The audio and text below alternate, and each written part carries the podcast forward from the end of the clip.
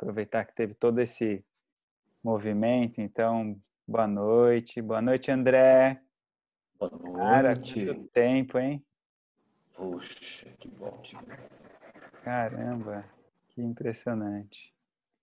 E então acho que estamos aí mais ou menos na, na mesma turma, né? Tinham outras pessoas entrando.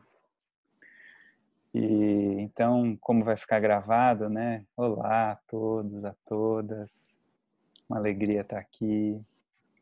E mas eu estou querendo fazer um movimento diferente. Eu estou querendo fazer um movimento de conversa mesmo, porque eu estava seguindo num fluxo, aí caiu, seguindo um fluxo, caiu.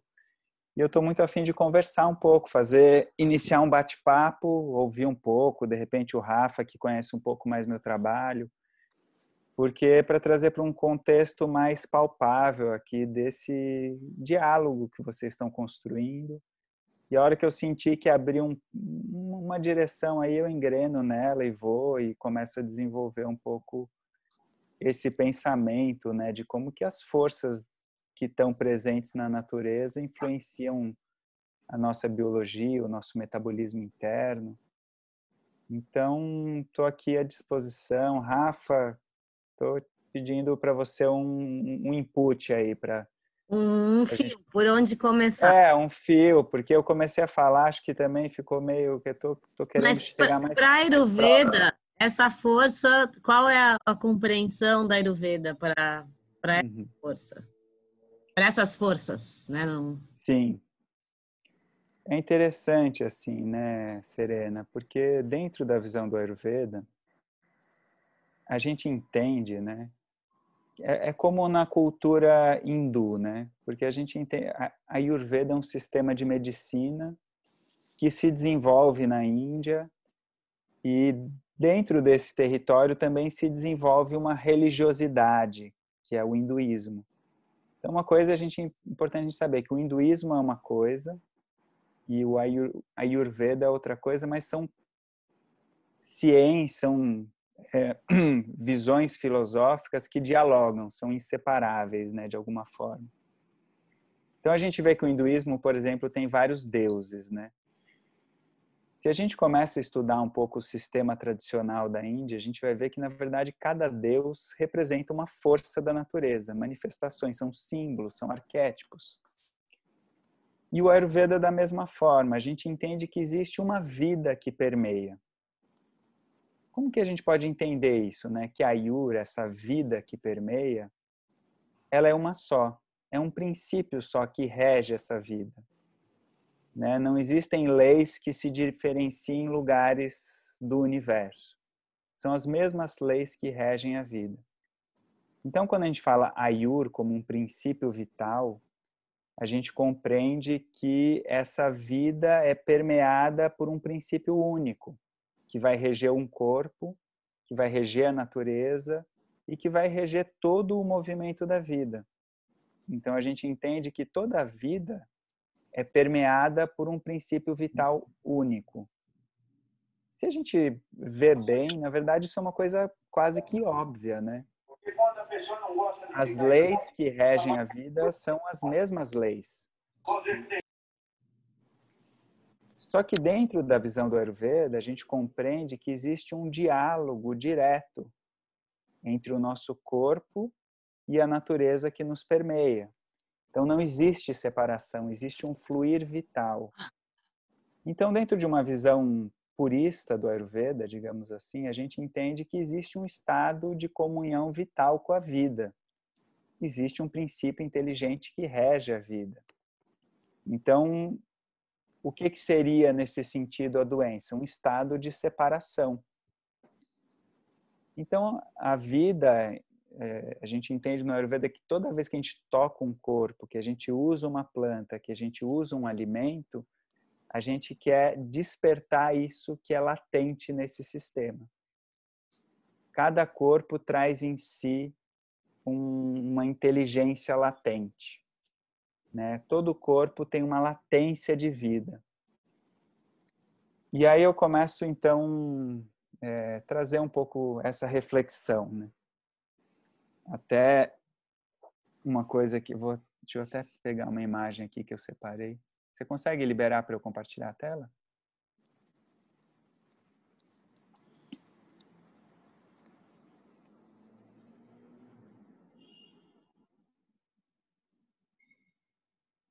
Então, a gente entende né, que existe uma inteligência básica que rege a vida, ou seja, toda a vida é permeada por uma inteligência. E então eu faço essa pergunta: qual que é a nota básica da vida? Se a gente busca a funcionalidade da vida, qual que é o princípio básico da vida para vocês que trabalham, por exemplo, com quiropraxia ou pessoas, outras pessoas da área da saúde? O que que é a nota básica da vida? Uma pergunta. quando a gente fala vida, né, então eu estou falando que existe uma vida, um princípio vital que permeia tudo. E eu quero saber qual que é a nota básica da vida. Por exemplo, quando alguém vai tocar um corpo para fazer uma manipulação, o que que vocês acessam num corpo? É um pulsar? É... Isso. É um pulsar. Então, quando a gente fala ayur, né, então a gente entende que Ayur tem como uma manifestação básica um pulsar. Então a gente entende que a vida, por natureza, é pulso, é pulsação, é fluxo. Então, o que que compõe um pulso? O que que é a composição de um pulso? O que que forma um pulso? O que que um pulso tem como característica? O que, que compõe uma pulsação? Algo que pulsa é composto por o quê? Expansão e contração. Isso. E o que que faz expandir e o que que faz contrair?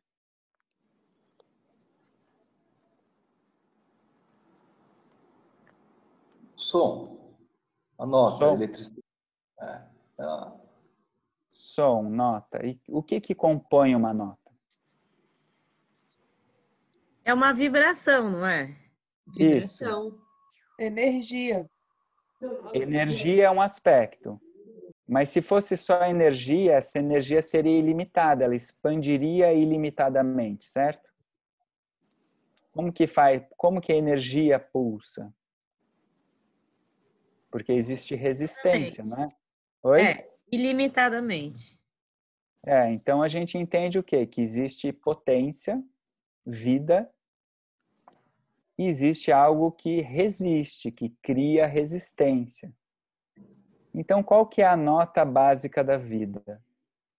É uma célula, né? É uma membrana e um núcleo vital. Então, a nota básica da vida, que é o pulso, que é o pulsar, quando tem vida é porque tem pulso, tem pulsação. Então, o Ayurveda entende que existe um princípio vital que rege a vida, mas essa vida se manifesta como pulso, como pulsão. E onde tem pulsão, tem expansão, tem contração, tem dualidade. Não tem? Existe momento de expansão, de potência, de amplitude e momento de contração. Então, aqui, de alguma forma, eu ainda estou dizendo que isso pode ser vida, saúde, potência. Mas quando que essa pulsão é considerada saúde e por que, que a gente tem um sistema de medicina que busca tratar essa pulsão básica da vida? Né? O que, que a gente quer tratar quando a gente fala de Ayurveda? É interessante, né? Porque quando o, acho que foi o André que respondeu o som, né? O Ayurveda entende que a manifestação primordial da vida é uma pulsão sonora. Então existe um estado anterior da matéria mais densa que é sonora, que é vibracional. Então a gente entende que a vida tem como base organização da organização dela uma pulsão vibracional. E isso é tão forte dentro do Ayurveda que a gente entende que a matéria só existe porque existe vibração. Só existe substância densa porque existe um estado que é de vibração, de expansão e contração. Então, dentro a gente pensa que eu estou falando dessa imagem da membrana, né, de uma célula. No resto da, da canjica. Canjica? O resto da canjica? Como assim? Eu tenho na panela. Gente, desliga o microfone, por favor. Canjica é sempre bom. Então, a gente entende que essa membrana não é só uma membrana física, né, de uma célula física assim palpável, mas é uma membrana como uma nota musical. A música pulsa, não é isso? A música é uma pulsação. A gente consegue sentir a música pulsar na matéria. Na visão do Ayurveda, a causa da matéria é uma pulsação musical, é uma vibração. Mas ainda assim eu estou falando um estado de totalidade. Então o Ayurveda entende que existe uma dimensão da manifestação em que essa inteligência, que é esse princípio único, essas leis da vida, se manifestam de uma forma plena. Se a gente observa dentro da natureza, no reino vegetal, no reino animal, não existe adoecimento. A natureza ela tem, uma, ela tem um dinamismo integrado. Você vê que os animais eles estão muito conectados com esses ciclos da vida. Então os animais eles pulsam plenamente o, fluir da vida. O dia, a noite, as estações. O, o animal não tem crise emocional, né? A não ser os animais que, que vivem próximos dos seres humanos. Mas o animal de alguma forma ele não cria resistência à música da vida, à pulsão da vida. Se você observar no, no reino animal, vocês têm notícias, por exemplo, de um animal que tenha artrose solto na natureza? Os animais que estão vivem no meio ambiente da floresta, eles não ficam doentes dessa forma com que a gente adoece. Então, o que, que o Ayurveda começa a trazer? O Ayurveda diz que existe um estado de pulsão natural da vida mas que de alguma forma a gente se separa. Quando a gente se separa desse estado de pulsão da vida, o que, que a gente sente? O que, que se manifesta? O que, que seria quando a gente busca um terapeuta, um profissional? O que, que, a, gente, o que, que a gente busca? O que, que me faz buscar ter mais saúde? Por que, que eu busco um médico, um terapeuta, um fisioterapeuta, um quiropraxista? Oi? O que me leva a buscar mais saúde é a ausência dela, a falta da saúde. E como que eu identifico a falta da saúde? Pela dor, pelo desconforto, pela desorganização. Isso. Dor, desconforto, desorganização. O que que isso gera em mim? Né? Então, quando eu sinto dor, desorganização, o que, que isso gera? Gera um estado de ruptura, não é isso? E aí tem um conceito muito bonito que eu acho lindo do Ayurveda, né? Que a gente chama essa estrutura aqui que eu estou mostrando na tela, que é uma estrutura de uma membrana, como se fosse uma célula, essa membrana a gente chama de cala. Cala é a membrana toda forma, toda vida tem uma cala, uma membrana. Nós temos várias calas internas no nosso corpo. Então, cala é o princípio básico da vida. Então, só que essa mesma palavra, cala, também significa tempo. Então, a mesma palavra, só muda um azinho longo, significa membrana invólucro, unidade, né, o que dá contorno para a unidade, e ao mesmo tempo significa tempo. Então, de alguma forma, o Ayurveda entende que existe um estado sensorial de uma plenitude. e que quando esse estado sensorial de uma plenitude é rompido, a gente muda a nossa relação sensorial com o tempo.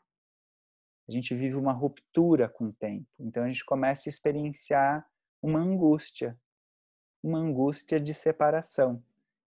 Por exemplo, a gente vê que um bebê, num, num estado de plenitude, ele não vive separação do tempo. Não é isso? Ele está pleno com o tempo, ele está pleno com a experiência temporal. Então, de alguma forma, na visão do Ayurveda, a gente entende que por esse estado do bebê, ele também apresenta mais vitalidade. Para quem trabalha com corpo, com toque aqui da quiropraxia, provavelmente quando atende um bebê sente isso. Que você faz o mínimo possível num bebê, que as forças terapêuticas num bebê estão muito disponíveis no corpo dele. Então ele não vive essa sensação de separação, ele vive um estado de comunhão. Então, dentro dessa visão que eu estou tentando tecer aqui, o Ayurveda entende que existe um estado de comunhão da individualidade, em que essas membranas elas pulsam de forma harmônica com a natureza, e existe um estado de comunhão temporal, um, estado de comunhão com a experiência temporal. Eu não me sinto separado do tempo, eu não me sinto separado da presença. Agora, o que, que acontece com o bebê? O que, que um bebê tem de diferente de mim? Ou o que, que eu tenho de diferente de um bebê? Por que, que um bebê, de alguma forma, ele está disponível a essa força que rege a vida mais do que um adulto? Vocês veem dessa forma? Alguém vê diferente? O que que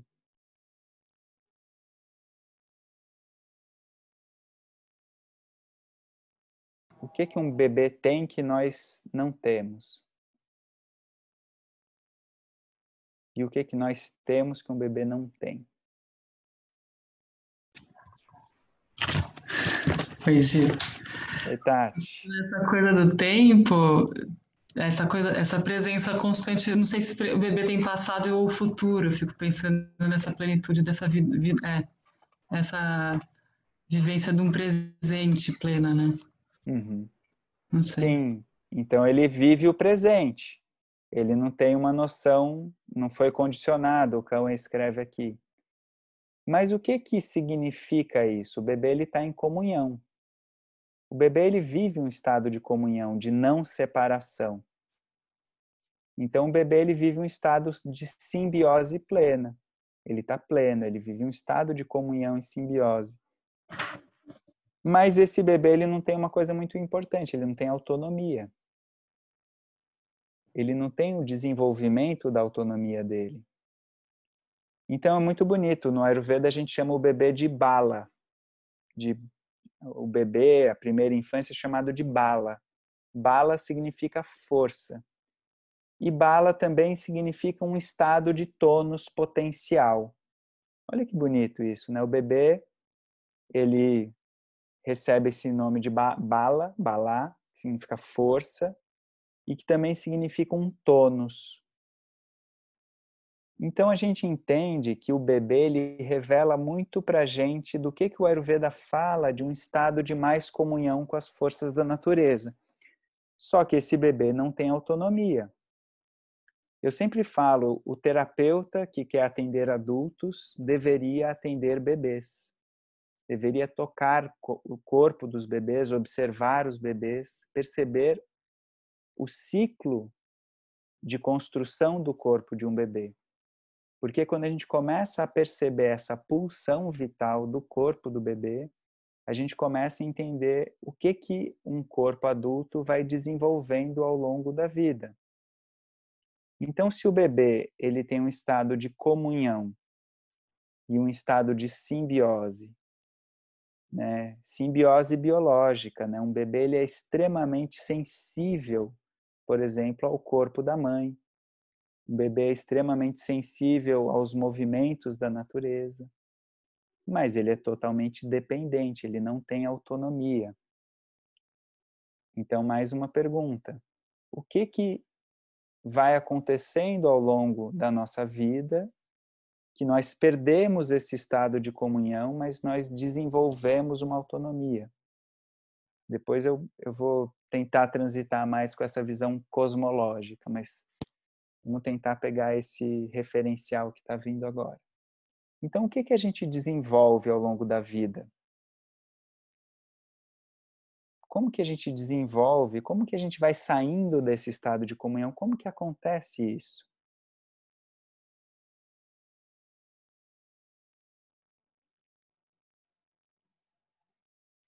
Choques, a Serena escreve aqui. Mas que mais?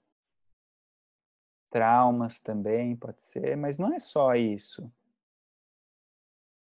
O que que um bebê começa a fazer quando ele é pequeno?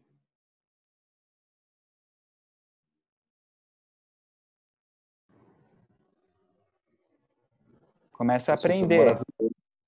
Oi?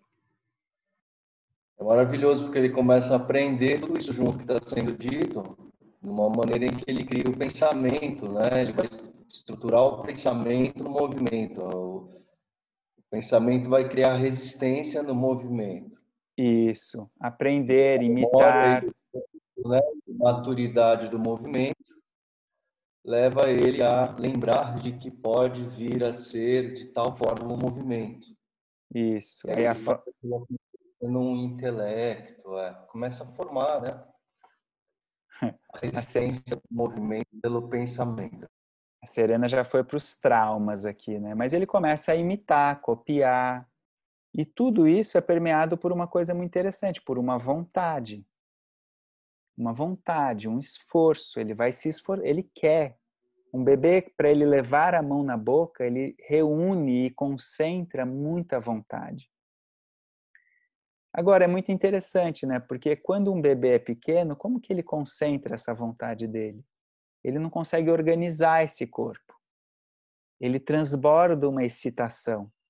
Ele transborda uma excitação no choro, ele transborda uma excitação no prazer quando ele mama.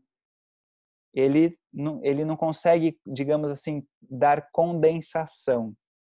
Então, olha que interessante, eu estou falando que esse bebê ele começa a concentrar uma força nele. Ele começa a reunir uma força. E essa força vai sendo permeada por uma intenção, por um querer. Mas oh, os animais na floresta fazem isso também. Os animais, eles também concentram o querer deles, eles vão aprendendo a usar o corpo deles. Mas o que, que acontece com o ser humano quando a gente vai reunindo o nosso querer? A gente começa a reunir, a gente começa a levar a mão para a boca, a gente começa a aprender a virar o corpo, a gente vai aprendendo a desenvolver uma autonomia muscular. Só que tem uma coisa muito poderosa no corpo humano. E isso é muito importante na visão do Ayurveda. Porque lá eu falei, né, o que que nós estamos fazendo como sistema de medicina? Né? Então, se existe um estado vital, uma vitalidade que permeia tudo, onde se origina a doença? Que doença é essa que o Ayurveda fala? Quando é que um kala, um corpo, uma individualidade perde seu estado de pulsão mais pleno com a vida? Então, o Ayurveda começa respondendo para a gente assim: quando a pessoa começa a desenvolver essa individualidade, mas traz um aspecto muito importante da condição humana, que a gente chama de manas. Então, manas é um conceito essencial dentro dessa visão do Ayurveda, que é a mente, a mente dual. Então, o Ayurveda entende que a gente tem uma mente que é contemplativa, que é uma mente superior, e a gente tem uma mente inferior, que é uma mente dual, uma mente analítica, uma mente que cria ideia de identidade. Essa mente, a gente sabe que ela é extremamente importante, mas na visão do Ayurveda é onde está a origem da doença. A doença se origina quando a gente começa a passar, quando a gente passa a ter uma ideia da nossa individualidade. Então, o que que isso diz para a gente? Que na natureza essa força de concentração da individualidade, de cala, de forma, de uma funcionalidade individual faz parte. E, e os corpos, eles pulsam no estado de plenitude. Ou seja, sempre que eu toco um pulso, existe um estado de potência em cada corpo. Sempre que eu toco um corpo, essa força da natureza está presente, pulsando. Mas existe uma ideia de individualidade que separa. Então, o Ayurveda põe como matriz básica da origem da doença esse estado de separação. Quando eu me separo, quando eu perco o contato com a comunhão. É claro que quando eu me separo, eu vou perder o contato com os ritmos biológicos também. Eu vou começar a fazer escolhas, eu vou começar e a gente começa, a gente volta para essa imagem do bebê. Como é que o bebê desenvolve a autonomia dele? Como que um bebê vai desenvolvendo? Qual que é o meio ambiente do desenvolvimento da autonomia do bebê? É um meio ambiente social, é um meio ambiente cultural, é um meio ambiente afetivo, é a família, são as pessoas que. Mas vocês veem que o meio ambiente nosso, da nossa sociedade, é um meio ambiente que perdeu muito a conexão com os estados de pulsão natural. A gente perdeu isso. A nossa cultura se afastou muito dessa construção de um ambiente que é um ambiente de pulsão básica da vida. Né? Então a gente perde esse estado de pulsão básica. Então o que, que a gente entende? Que esse bebê começa a desenvolver uma organização de corpo que vai ser extremamente influenciado pelos conteúdos psíquicos que envolvem a experiência corpórea. Mas como que esse bebê transforma, né? Então, como que ele vai, como que isso vai afetar a saúde dessa pessoa? Porque lembra, né? Eu comecei falando que existe um estado de pulsão. Então, o Ayurveda considera que a Ayur, Ayu, Ayur, essa pulsão básica da vida permeia os corpos. Permeia uma árvore. A seiva que circula dentro de uma árvore é permeada por uma mesma força da força que permeia o meu sistema. Então, a seiva no meu corpo, o meu plasma, o meu sangue, o meu líquor, né, o bombeamento celular, as membranas das minhas células, elas têm essa latência nelas dessa troca plena com a natureza.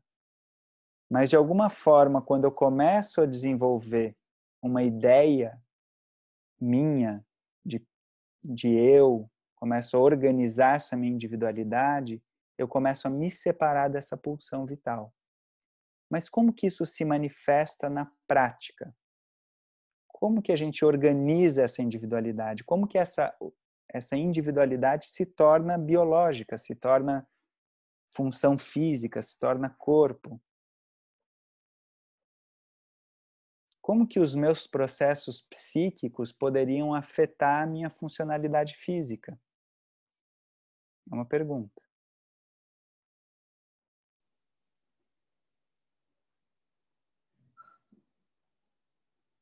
Pode falar, pessoal.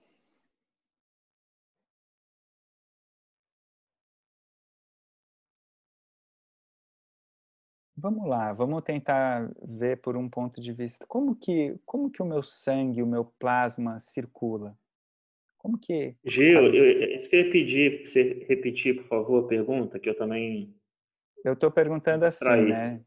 Se o Ayurveda fala que o estado básico de separação dessa pulsão básica da vida, dessa pulsão que permeia a vida.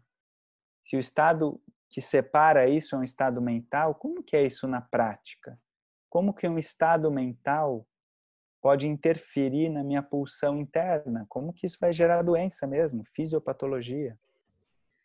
Bom, quando a gente está mais triste, isso eu vou falar como eu sei, tá? Eu sei que vai hum. afetar o nosso sistema imunológico, ou que isso vai atrair mais doenças. Todo o seu corpo vai estar com menos energia vital, né? Então, ele vai estar mais suscetível a adoecer ou Sim, mas como que você, como que a tristeza pode afetar o seu corpo, Serena? Muda a vibração. Muda a postura. Muda a, a contração e a expansão. Isso. Então isso é fundamental. O Ayurveda entende que existe um estado de pulsão básica, vital, e que a gente participa desses estados de pulsão básica e vital através da organização de um tônus corpóreo. Então é interessante, né? Se o bebê é bala, significa bala, força. Quando a gente vai ver a imunidade de uma pessoa, o termo que a gente usa para imunidade também se chama bala. Existe um bala mental, então a bala da mente, a imunidade psíquica. Existe um bala físico, o mesmo termo que a gente usa para criança. Significa força, criança, tônus, né, pulsão, e é a força da imunidade. Então, o que, que o Ayurveda está falando para mim? Que existe um estado de tônus de corpo em que eu posso estar em comunhão com a natureza ou em separação. Mas como que eu participo disso a partir da mente? Através desses músculos aqui, ó. São os meus músculos voluntários. Então isso é muito bonito na visão do Ayurveda, porque o Ayurveda entende que esses músculos voluntários, eles vão afetar o meu estado de tônus diretamente. É muito fácil de entender isso, né? Qualquer pessoa que trabalha com o corpo entende isso. Mas o que, que o Ayurveda quer dizer com isso? Que esses músculos, que lá atrás o bebê começa a concentrar a sua energia, a sua força de querer, né? O Ayurveda põe como um conceito básico. O querer é um conceito básico da saúde desde pequeno a gente vai organizando o nosso querer como uma pulsão vital. A gente vai reunindo, eu quero pegar, eu quero segurar, eu quero mamar, eu quero colo. E com o tempo eu quero a vida, eu quero a saúde. Essa organização do querer, na visão do Ayurveda, também é um estado de tônus, de músculo. Porque esse estado de querer, essa organização, vai ser diretamente afetado pela organização muscular minha, esses meus músculos voluntários, que vão ser moldados pelas minhas escolhas psíquicas. Então, um bebê, ele vai, num início, moldando o seu tônus psíquico apenas com o seu querer, ele não tem uma experiência ainda de separação psíquica. Quando que um bebê começa a viver um estado de separação maior. Para quem tem filhos, quais são quando que um bebê começa a ter crises muito grandes na vida? Não é quando ele começa a desenvolver a autonomia dele e principalmente quando ele começa a desenvolver a fala. Quando ele começa a desenvolver a fala, que é essa expressão muscular mais sofisticada da mente. Não é isso? A fala não é uma expressão de uma organização muscular diretamente ligado com a mente, com o significado das coisas. A gente organiza um corpo em pé, a gente organiza uma fala, a gente organiza uma autonomia e começa a viver um estado de separação. Então é muito bonito, porque o Ayurveda fala que a doença, na sua matriz, ela é intrínseca à condição humana. Então existe um estado que é intrínseco. Então quando a gente quer as coisas, a gente está aqui para querer mesmo. A gente quer a vida, a gente quer viver. Mas quando a gente quer, a gente já vive uma experiência de separação. Então, o que, que o Ayurveda está falando para a gente? Que sempre vai ter um lugar no nosso corpo que experiencia isso que o Ayurveda chama do princípio da doença. E é muito bonito que o Ayurveda dá um nome para isso, chama de raga. Raga, como o princípio da doença, é a tensão da melodia.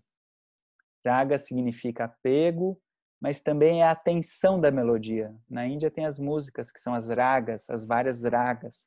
as várias melodias. Então essa tensão da melodia da música, que é uma delícia, né? A tensão da melodia da música é uma delícia. Sentir a tensão da música é uma delícia. Mas na visão do Ayurveda é a matriz da doença, que é intrínseco à vida. Então o que que de alguma forma o trabalho do terapeuta faz? O que que a gente faz como terapeuta? Qual que seria a função de um terapeuta, sendo que a doença como estado primordial é intrínseco à vida? Que, que o terapeuta vai fazer com numa ação terapêutica?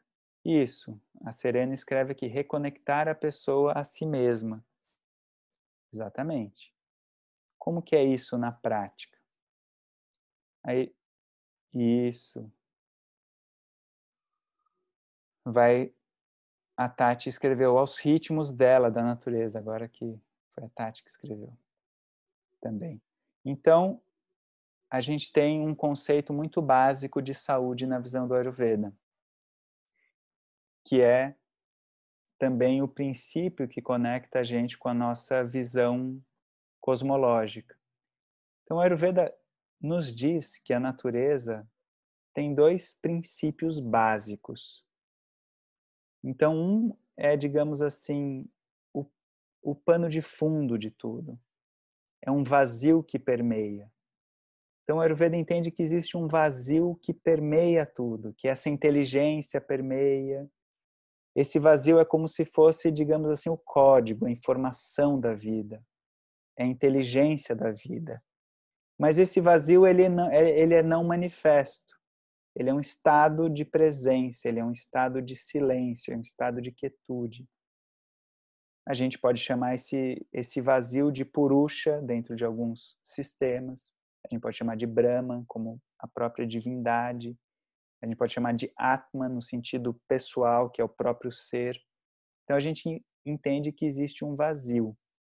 Mas a gente entende que existe uma substância que se manifesta a partir desse vazio. Então a gente tem esse princípio dual de uma inteligência e de uma substância. Essa substância se chama Prakruti, que também pode ser traduzido como natureza. Então a gente fala, né, a natureza é uma das palavras mais altas que existe. A natureza, qual é a sua natureza, né? Você é natural da onde? De onde você vem? Qual é a sua natureza? Então toda substância na visão do Ayurveda tem uma natureza primordial que está próximo desse estado de pulsão, né, dessa inteligência, dessa matriz. Então, o que que a medicina, o que que o Ayurveda como um sistema de medicina faz? Que é ajudar a pessoa a se afinar com a música original dela. Existe um estado de pulsão original. A gente quer extrair o máximo dessa pulsão original como uma experiência mais plena, como uma experiência mais direta. Vamos pensar aqui um pouco para quem trabalha com toque. Onde que vocês experienciam doença no corpo através do toque?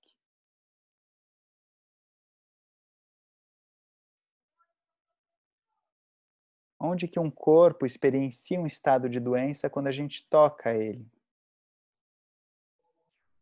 Quando não tem pulso, né?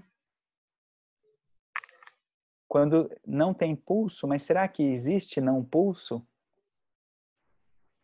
Quando não tem pulso, quando o que não flui, que... quando trava. Isso, quando não flui, quando não, quando trava.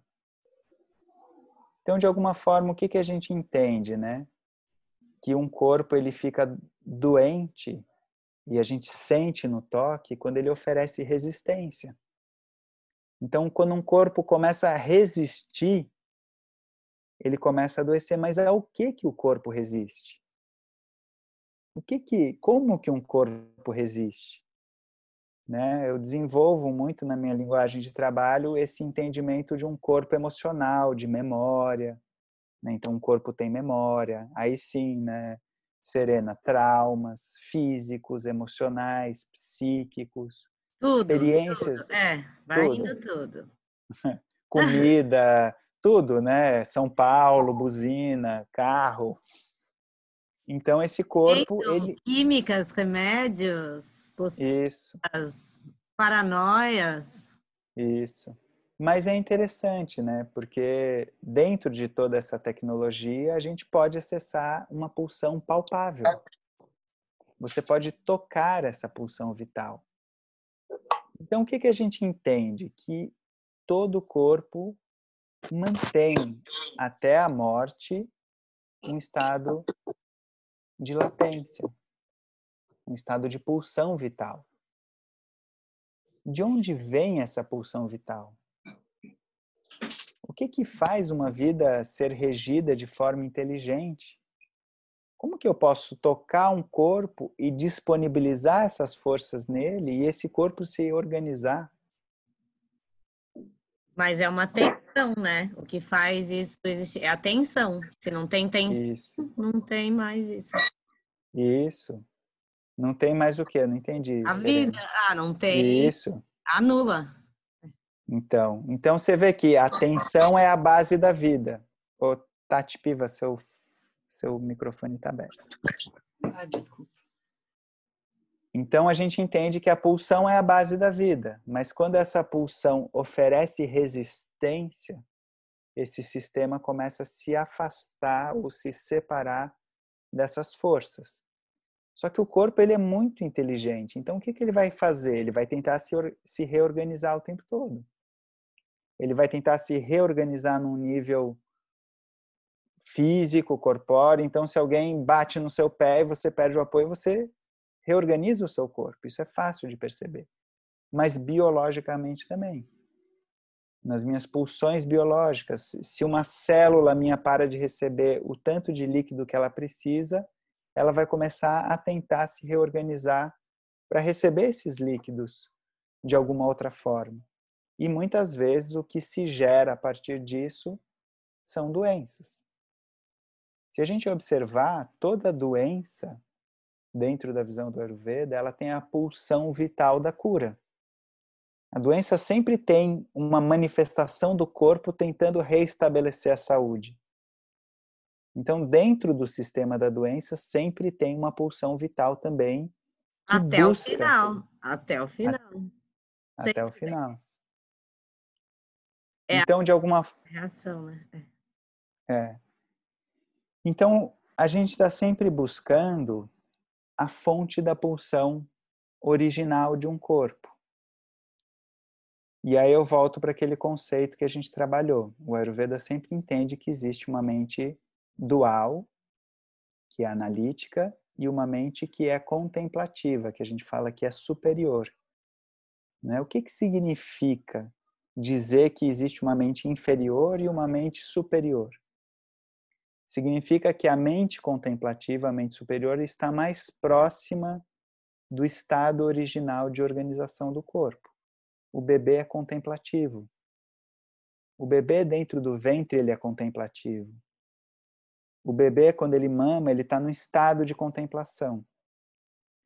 Então o Ayurveda ensina para gente que para a gente organizar essa pulsão vital, resgatar o estado original dela, de alguma forma a gente precisa entrar em estados contemplativos.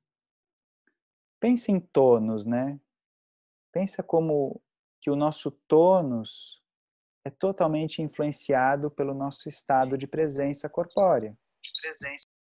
Lembra essa ideia de borda, membrana e tempo como o mesmo conceito? A minha borda, a minha pulsão é a base da minha experiência temporal. Eu experiencio o tempo como um estado de pulsão. A presença é quando eu contemplo e eu entro num estado de tônus. Quando eu saio do estado de tônus, eu vou gerar um, um movimento, uma contração, mas no estado de tônus tem uma pulsão em que eu distribuo as minhas águas, distribuo a minha presença. Agora, e se eu sinto dor? O que, que acontece com a minha presença? ela, eu vivo uma cisão, eu vivo uma ruptura. Então, o que, que o Ayurveda entende? Que a gente precisa, num nível físico, conciliar as tensões da vida. Né? Então, a gente trabalha com os elementos. Se um corpo ele tem uma necessidade de elemento terra, água, fogo, ar, ele precisa encontrar um equilíbrio com que o tanto que ele traz desses elementos para dentro. Se alguém que tem muito elemento terra começa a trazer muito elemento terra para dentro, para sua estrutura, esse corpo perde esse estado de pulsão original. E ele começa a gerar um estado de acúmulo, de resistência, de tensão. E ele perde esse estado de pulsão básica. Então, no nível psíquico, são os estados de contemplação. Se eu tenho um conflito psíquico, como que eu resolvo ele da melhor forma possível? Contemplando. A partir da contemplação, eu consigo olhar para o aspecto dual do conflito psíquico. Mas sem esse estado de contemplação, eu não consigo. O corpo, quando que ele se organiza? Quando a gente tira um pouco essa pulsão da tensionalidade dele. A gente consegue, de alguma forma, distribuir essa organização das tensões e o pulso acontece de uma forma mais plena né? Alguém quer falar alguma coisa, trazer, perguntar? Hoje eu estou precisando de estímulo para caminhar. Quero comentar uma coisa. Favor. Que eu vejo que é onde, do ponto de vista filosófico, nosso trabalho assim conversa, né? Porque o trabalho de um quiropraxista é essencialmente identificar essas resistências e aplicar nelas uma força para que aquele indivíduo é, melhore a sua integração com esse com, com é um, um, uma pulsação cósmica, né, que na Quiro a gente chama de inteligência inata, que é um princípio universal. Então, é, é bonito assim a gente é, reconhecer, né, numa, numa linha assim tão, tão diferente de trabalho, algo tão, tão similar assim. E eu vejo que isso isso é muito nutritivo para a gente também. Uhum. Isso tudo que você vem trazer é, para a gente poder aprofundar o nosso, o nosso olhar. E eu fiquei pensando nisso, então só quis compartilhar isso. É interessante, né, Rafa? Porque se a gente pensar que através do toque a gente acessa leis das forças naturais que regem o corpo, né? Então a gente entende que esse corpo está sob leis, né? Que vão gerar um estado de tônus, de pulsão as leis da vida são as mesmas, né? Então, por exemplo, uma lei básica que o Ayurveda começa, quando começa a descrever essas leis básicas da vida, a gente chama de Gur Gunas. Gunas significa qualidades, atributos, que a gente também pode entender como forças que regem a vida. Guru significa pesado. Então, a primeira lei da vida é a lei do peso da manifestação, o mundo manifesto, o mundo denso, o mundo das pulsões do corpo. E ela vem sempre num par de oposto, pesado e leve. A segunda lei, o segundo princípio, a gente fala é Ushna e Sita, quente e frio. Então esse movimento de tensão, de peso, de pulsação, ele vai ter uma termogênese de calor, de frio que vai manter um tônus. A gente sabe que sem equilíbrio termogênico, o tônus não é mantido.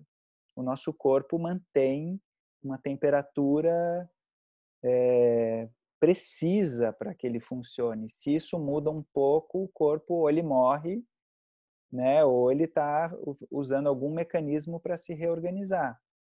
O próximo princípio é da umidade, né, que é umidade secura que a gente também fala snigda, né, que significa umidade, mas também significa oleosidade, lubrificação, e ruksha, secura. Então, peso e leveza, calor e frio, são diversas formas, umidade secura, diversos aspectos desse mesmo tônus, que você, através do toque, acessa esse tônus por um viés, que seria aqui por guru e lago. O próximo par né, de, de opostos são dez pares de opostos. Né? O próximo par é Tikshna, penetrante, Manda, lento, resistente. Então, existe uma penetrância, uma força de penetração e uma força de resistência. Uma célula mantém a sua coesão por isso. Uma célula que, por exemplo, uma pessoa que tem deficiência de B12, a célula ela fica mais murchinha, ela perde o tônus dela, né? Por uma deficiência nutricional. Mas a gente pode acessar isso por um estado de pulsão. O tônus de uma cala, de uma membrana, que é a experiência temporal de pulsação, na visão do Ayurveda, vai ser influenciado por pesado e leve, quente e frio, seco e úmido, penetrante e resistente, aí estira, estável e chala móvel, fluir e estabilizar. Então, digamos aqui, a gente tem as forças básicas que regem a vida. Esses primeiros pares são os básicos da alquimia da vida. Agora, e quando a gente põe um alimento para dentro? A gente está se relacionando com esse tônus. Então, por isso que bala imunidade é um estado de tônus. O que é um vírus? Né? Um vírus é um serzinho sem membrana, né? Sem, ele é só núcleo, ele é instável, ele penetra e desestrutura aquelas estruturas básicas. Então, uma baixa imunidade fica mais suscetível aos vírus. Não tem estrutura. Uma boa imunidade, na visão do Ayurveda, é um bom bala, um bom tônus, em que eu mantenho essas forças de pesado e leve, de quente e frio, de seco e úmido, de penetrância e resistência num nível equilibrado. Só que o Ayurveda entende o quê? Que se eu vou, se eu acordo meio-dia, eu de alguma forma, aquele sol que começou a, a, nascer às seis da manhã e que gerou um movimento na natureza e que eu me mantive dormindo, de alguma forma, isso vai afetar a composição desse tônus. Se eu estou no inverno e eu estou, de repente, comendo comida fria, comida é, que, de alguma forma, é, é, potencializa aquelas qualidades que o inverno já traz ou que o outono já traz, eu perco esse tônus. Então eu vejo assim que é muito lindo, né, no trabalho que eu acompanho da quiropraxia mais através do Rafa, conheci um pouco o trabalho da Serena, mas eu vejo que é uma alta tecnologia de perceber essa pulsão em harmonia com a natureza. O que, que o Ayurveda faz? Ele vai investigar os estados psíquicos que geram essa separação, vai investigar tudo que afeta essas forças, mas tem como base, como base significa assim, como fator principal, o corpo em pé. O corpo em pé eu falo como símbolo, mas pode ser um corpo deitado, né? O corpo em pé como um estado psíquico de tônus, de uma experiência sensorial, então, a Ayurveda vai entender que na mente, nos estados psíquicos, então uma mente com pouca capacidade contemplativa vai tender a ser uma mente mais doente e uma mente que vai, de alguma forma, com mais facilidade se separar de um estado de pulsão mais plena. Vai lá, Rafa, mais, mais provocações. Vai, vai lançar o programa aqui do Provocar. A gente vai ter um.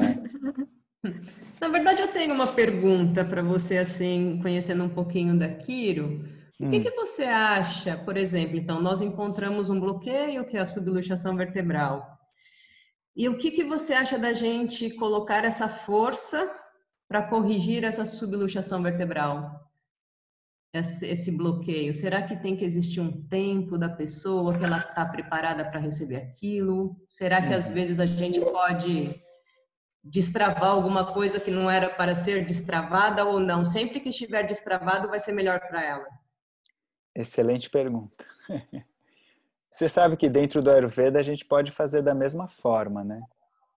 De algum jeito, dentro do Ayurveda, muitas vezes a gente pode fazer uma intervenção, seja alimentar, seja com uma erva, e aquele organismo ele não está com disponibilidade. E isso, né, acho que seu nome não sei se é Vivi, mas vou falar Vivi aqui, tá? tá como está aparecendo aqui para mim. Isso é um conceito essencial no Ayurveda, muitas vezes ignorado. Kala, forma, membrana, pulsão e tempo é a base do conceito de permeabilidade. Então, forma e pulsão e tempo é a base da permeabilidade de toda a nossa funcionalidade, em que uma individualidade é mantida, né? Uma individualidade é pulsão, é borda, é porosidade, porque se a gente perde a porosidade a gente morre, seja no nível celular, seja numa membrana, numa dura mater, seja num, né, numa cápsula, não existe nada no corpo que seja totalmente isolado, precisa ser poroso. Então, na visão do Ayurveda, onde tem essa porosidade, a gente chama de metabolismo ou a gente usa a palavra Agni, que significa fogo ou força metabólica, força de transformação. Então, todo lugar em que tem alguma desorganização corpórea, a gente precisa entender que existe um tempo individual para aquilo se restaurar. Porque cada vez que você mobilizar essas forças, você vai mexer em todo o sistema. Então, na visão do Ayurveda, quanto mais próximo da causa da doença você consegue atuar na luxação ali, na inflamação, seja onde for, então eu vou tocar uma vértebra ali, vou tocar uma região do corpo, mas eu vou Serena, você fecha aqui o áudio de quem entrou agora? Mas eu toco essa parte percebendo o todo. Então, a percepção do todo vai me falar até onde eu posso ir. Então, na visão do Ayurveda, eu preciso de um tempo, muitas vezes, para lidar com uma lesão. Porque se a gente fizer um movimento muito brusco, digamos assim, de curar uma lesão que é muito profunda, eu posso, de alguma forma, estar tá desorganizando esse sistema, porque ele, ele gerou aquela lesão, lesão com uma tentativa de se organizar, que é diferente de quando um corpo ele vive um trauma, um impacto, ele sofre um... Né, a pessoa caiu e bateu e você vai lá e ajuda a pôr no lugar, por exemplo, deslocou um braço. Mas mesmo assim, os músculos, os tecidos também têm um tempo, tem um cala, tem uma membrana e uma pulsão. Então, na visão do Ayurveda, não entendendo exatamente que é, a especificidade desse quadro que você falou, mas conseguindo visualizar um pouco aqui, a gente entende que a gente sempre precisa conectar com a totalidade do corpo. E nesse sentido, né? Uma coisa que eu já até conversei muito com o Ra, eu converso muito com os terapeutas. O Ayurveda se tornou um sistema muito eficiente de tratar doença. E isso muitas vezes afasta o Ayurveda de um estado de mais saúde. Porque a gente ficou tão bom de tratar doença, pega os sintomas, vai usar erva tal, e muitas vezes isso desconecta a pessoa de um estado de pulsão vital maior, que é a origem, é o objetivo maior do Ayurveda. O objetivo maior do Ayurveda é cultivar um estado de pulsão vital. E no fim vira uma máquina muito interessante para a gente também que, que quer ganhar dinheiro com isso, por exemplo, porque você cura uma coisa, aparece outra, tira aquilo, aparece outra e não trabalha esse cerne que está ligado com o estado de organização da pessoa, ligado com uma pulsão vital da pessoa. É muito desafiador para um terapeuta tocar essa pulsão vital. Por quê? Porque muitas vezes a pessoa não está interessada. Às vezes a pessoa ela quer resolver a dor dela. E como você escreveu aqui, muitas vezes aquilo que ela está sofrendo de dor é uma tentativa do corpo se organizar. Então, a gente no Ayurveda se tornou muito eficientes em tapar buraco. E aí a gente vai se afastando dessa pulsão vital, porque é muito desafiador você contemplar a pulsão vital também, que ela, ela é soberana. A gente fica num trabalho secundário como terapeuta quando você começa a perceber que quem regenera o corpo é a pulsão vital, não sou eu que vou lá, faço a cesárea na hora que eu quero e pronto, resolveu. Até resolve, mas como que fica a vitalidade desse bebê, dessa mulher, se eu faço uma coisa que é simplesmente intervencionista. Se eu não vejo que é realmente um momento que eu posso fazer como uma ação terapêutica. E isso é um grande risco da massificação do conhecimento, né, que a gente tem visto muito dentro do Ayurveda, acredito que dentro da Kiro também. Né? São ferramentas muito potentes, muito acessíveis e que às vezes é fácil a pessoa é, ir para uma solução mais imediata. Sim, Rafa. Mano, como você se sintoniza nessa pulsão vital em cada atendimento? Como você reconhece esse pulso? É... Existe na sua prática algum preparo antes de cada atendimento para sintonizar? Ou você vai sintonizando durante? Como que é esse movimento de afinação com o atendimento, com a pessoa com quem você vai atender e de ignição do estado de presença. Maravilha. Então tem uma coisa bem interessante, né, que eu estava falando do bebê no começo, né, Rafa? Então o bebê, ele é tem como funcionalidade básica, porque o bebê está nesse nesse estado de conexão, né? O bebê ele é presença plena. Você olha para um bebê, né? Você olha para o olho dele, ele não está no passado, no futuro, ele está ali pleno. Por isso que o bebê sente muito rapidamente o nosso estado também.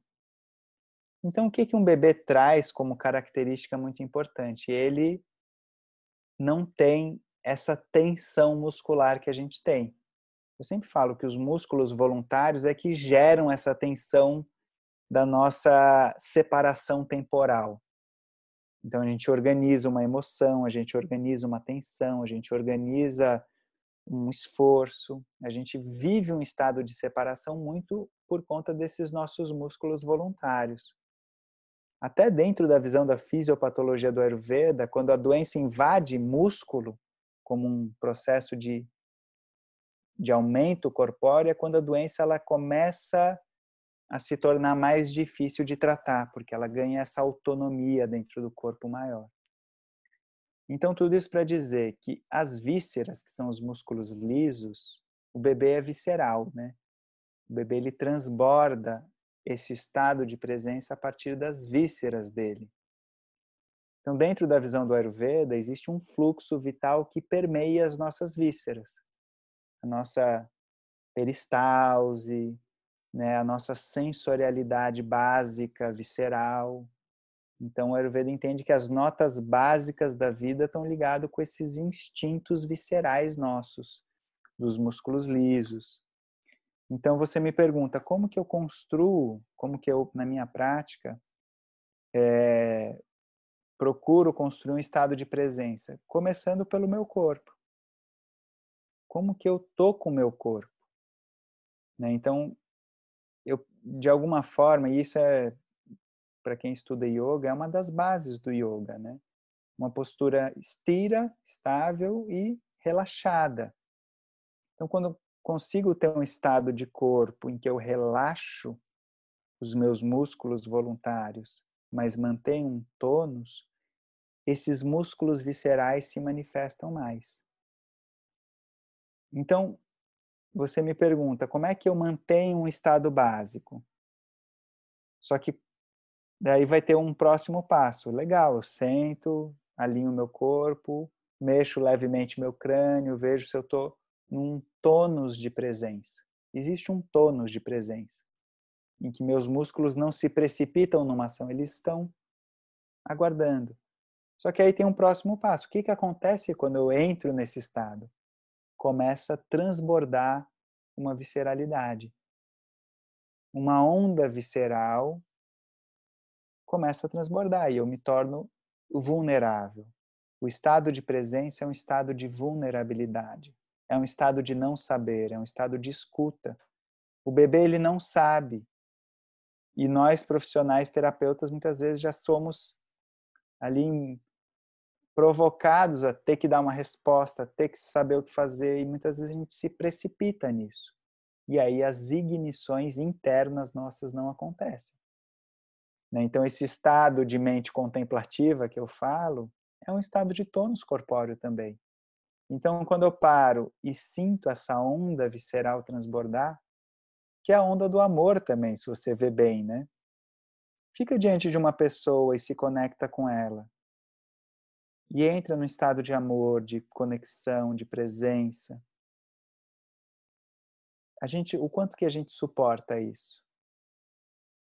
Criar vínculo, estabelecer conexão, ou o quanto a gente já vai para uma técnica, para um método. Se você vê bem, a gente está desumanizando, muito, é muito comum a desumanização dos sistemas de cura. Porque as pessoas precisam dar resposta, precisam diagnosticar, precisam saber. Eu fico imaginando na profissão de vocês, que ainda é uma profissão que muita gente chega com dor. A gente sabe que a quiropraxia é muito mais ampla que isso. Mas muita gente vai procurar a quiropraxia porque, eu tô com uma dor na coluna, tô com uma dor aqui. Né? Então já chegam numa expectativa de um diagnóstico, de uma solução, de uma Então eu vejo que não é só um movimento de estado, de como eu construo esse estado, mas também é um movimento de um desafio sociocultural da profissão de como a gente se coloca diante das pessoas. Eu consigo me colocar num lugar mais contemplativo? Vamos então, né? Não estou aqui para resolver seus problemas, mas também não estou aqui para também não te ajudar no que você está precisando. É um limiar desafiador. O limiar é tênue disso. E aí, só para finalizar, então, lembrando, né, quando a gente abre essa pulsão vital, uma sensação muito importante da gente sentir é vulnerabilidade. Né? O estado de presença é um estado de vulnerabilidade. Porque lá atrás, quando o bebê começou a desenvolver autonomia e ele se assustou em algum momento, ele moldou essa individualidade com um susto, com ele protegeu essa vulnerabilidade ele se assustou e ele assegurou uma individualidade no susto. Essa é a história da maioria das doenças no corpo. Quando a conquista da autonomia criou um invólucro psíquico, psíquico social e se separa de um estado de comunhão, de ayur, de pulsão vital, de eu poder ser permeado por essa vitalidade. É interessante porque o Ayurveda tem uma hora que a gente começa com as regras, né? O que, que é bom comer, o que, que não é, de acordo com a estação. Mas para mim isso é tão secundário, porque o estado original é, reconectar esse estado de pulsão. Isso só ajuda isso a acontecer. O que eu como, o que eu faço, ajuda a manter esse estado. Mas se eu não consigo vivenciar isso, dificilmente eu consigo me manter nesse estado de de comunhão e de pulsão que o Ayurveda tanto almeja. Sim, Vivi. É, trazendo um pouco assim para a quiropraxia, a gente tem uma divisão muito grande na profissão do quiroterapêutico e do quiro não terapêutico. Hum.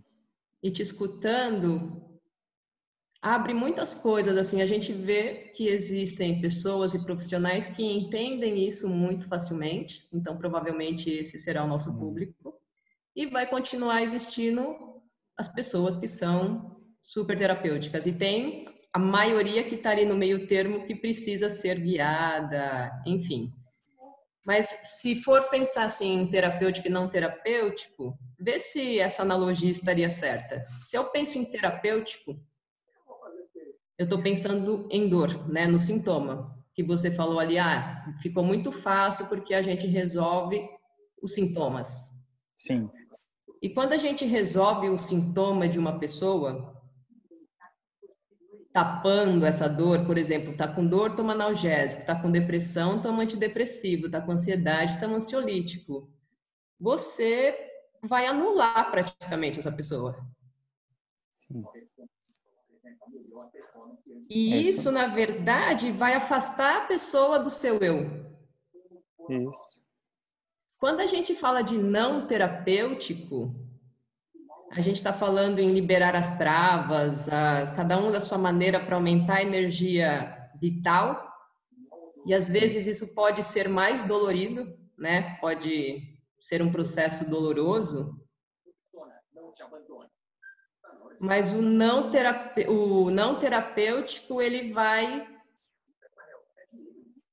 buscar esse caminho de tentar reconectar a pessoa com ela mesma. Acho que essa seria a grande divisão assim de um quiro terapêutico e não terapêutico, um olhar terapêutico e não terapêutico, sabe? Porque eu acho que existem muitas dúvidas aqui ainda. E a tá uhum. gente está vendo estudantes aqui. Como que eu posso ser um quiro, ajudar na dor da pessoa, mas eu não quero ser terapêutico? Sim. É interessante assim, né? Porque na clínica, né, eu recebo pessoas diariamente, assim, né, fazendo atendimento já há muitos anos. E o que que eu vejo, né? É claro que em alguns momentos a gente vai precisar ter uma ação de alívio da dor, né? E é muito bom poder saber usar o alívio da dor, né? Fazer um emplastro de ervas, dar alguma coisa que alivia a dor, dar uma erva que, que vai abaixar a ansiedade. Mas o que, que eu vejo diariamente na clínica? Eu vejo pessoas que escolheram ir anestesiando, anestesiando, e isso vai gerando uma bola de neve nesse organismo. Alivia ali na hora e lá na frente, até uma hora que a gente encontra pessoas que estão muito afastadas delas mesmas, como você colocou. Pessoas que vão estar nos buracos mais profundos existenciais da vida. Né? Então, assim, eu vejo que inevitavelmente, um profissional atento, ele se direciona para uma visão mais terapêutica. É inevitável. Ou a pessoa ela é tem uma má fé mesmo, que tem também, mas uma pessoa que acompanha uma pessoa, porque tem pessoas que atendem muita gente, atende muita gente e não tem tempo para olhar para aquelas pessoas, então vira uma indústria, né? recebe uma pessoa, faz uma consulta, vai, né? mas se você acompanha uma pessoa por mais tempo, é inevitável a gente perceber as consequências da, da nossa ação terapêutica. Se a gente está dando autonomia no sentido de vitalidade para esse sistema, ou se essa pessoa está gerando um quadro de uma relação viciosa, de codependência, então tem uma questão aí de uma ética, claro, sempre tem, né, do quanto que o terapeuta é sincero ali na, no que ele percebe, mas muitas vezes também é falta de conhecimento, porque é desafiador a gente ir para esse lugar em que a gente começa a contar com as potências terapêuticas da natureza e não pela minha ação intencional eu disponibilizar a inteligência de cada corpo, eu preciso conhecer cada corpo e acessar a individualidade de cada corpo. Não tem receita, né? Você precisa estar presente o tempo todo. Às vezes é exaustivo no sentido de que, meu, você quer sentar na frente da televisão e ficar mudando de canal. Não, volta para a presença. Presença. Cada pessoa é uma, cada corpo é um, cada atendimento é um. E aí, pouco a pouco, quando a gente amplia essa nossa capacidade de se manter presente, como eu disse, é se manter vulnerável. E vulnerável é tudo de bom, né? Você ouvir a pessoa, sentir ela, conectar com ela, criar vínculo ali de potência. O que é isso para quem trabalha com toque, né? Você tocar um corpo, criar vínculo com esse corpo, sentir a pulsão vital desse corpo, perceber a força, esperar a força dá espaço e você fazer o mínimo possível para que aquela força se manifeste. É maravilhoso. Mas é um, uma comunhão, é um orgasmo que a gente nem sempre chega nele, porque a gente se precipita muitas vezes. Né? A gente se precipita na ação imediata, na, né? Talvez não seja uma, uma imagem tão eu acho que é isso aí. Eu ia falar uma coisa aqui, mas tá bom.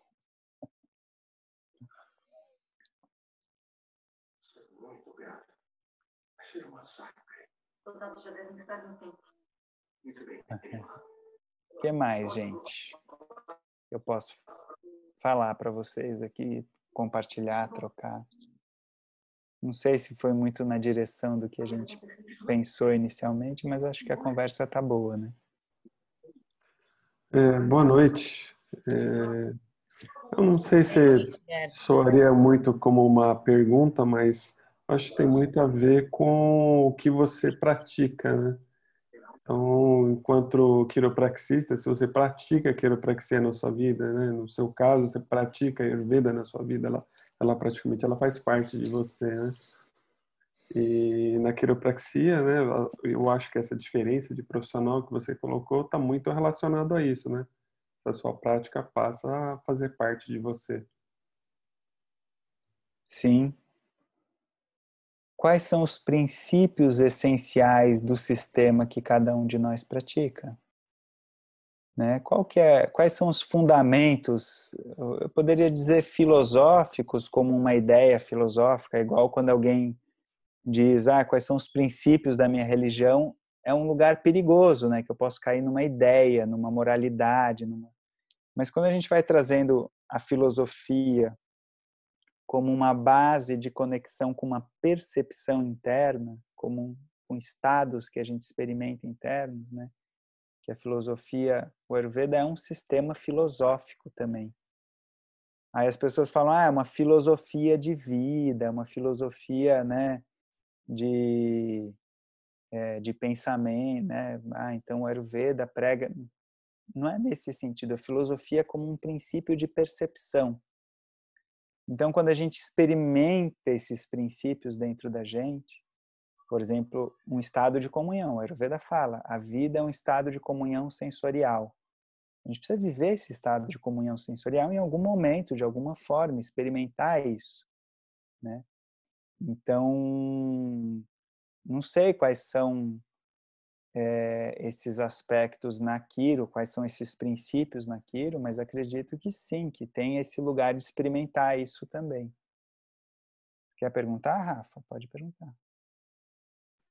Gente, deixa eu falar uma coisa rapidinho. Isso é em, em qualquer área, né? É uma coisa, é uma congruência de essa pergunta, Hernani, que você fez aí, o Hernani acho que é estudante.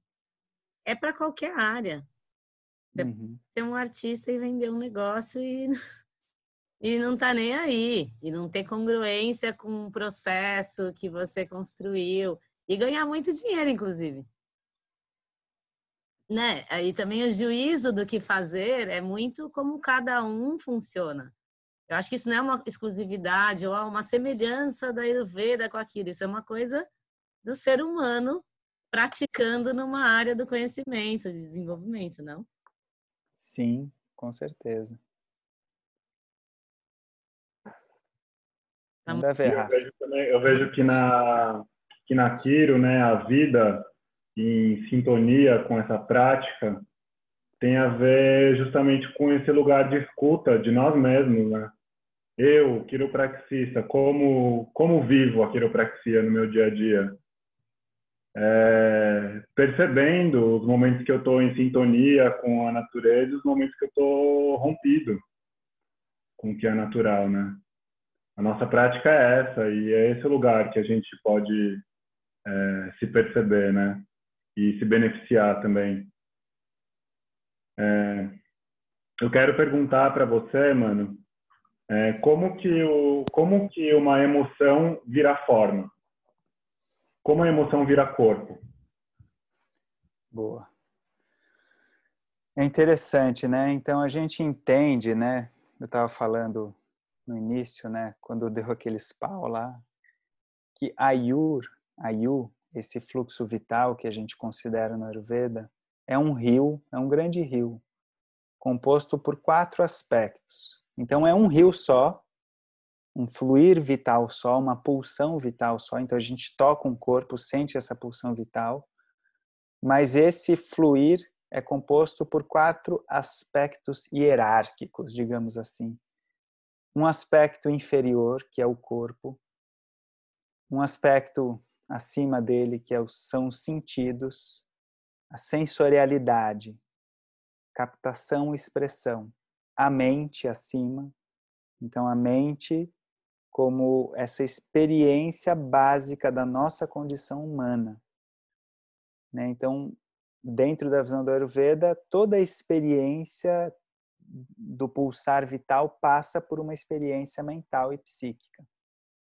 Né? Até dentro do hermetismo, né? isso é chamado de mentalismo, né? muito semelhante com a nossa visão do Ayurveda. Né? Então, existe um, uma experiência mental. Eu falo, não existe experiência que não passe pela experiência mental. Não existe sensorialidade que não passe por uma experiência mental. E existe o Atma, o ser, que é quem presencia isso. Então, o Ayurveda fala que esse rio flui quando esses quatro aspectos se encontram: corpo, sentidos, mente e o ser que presencia.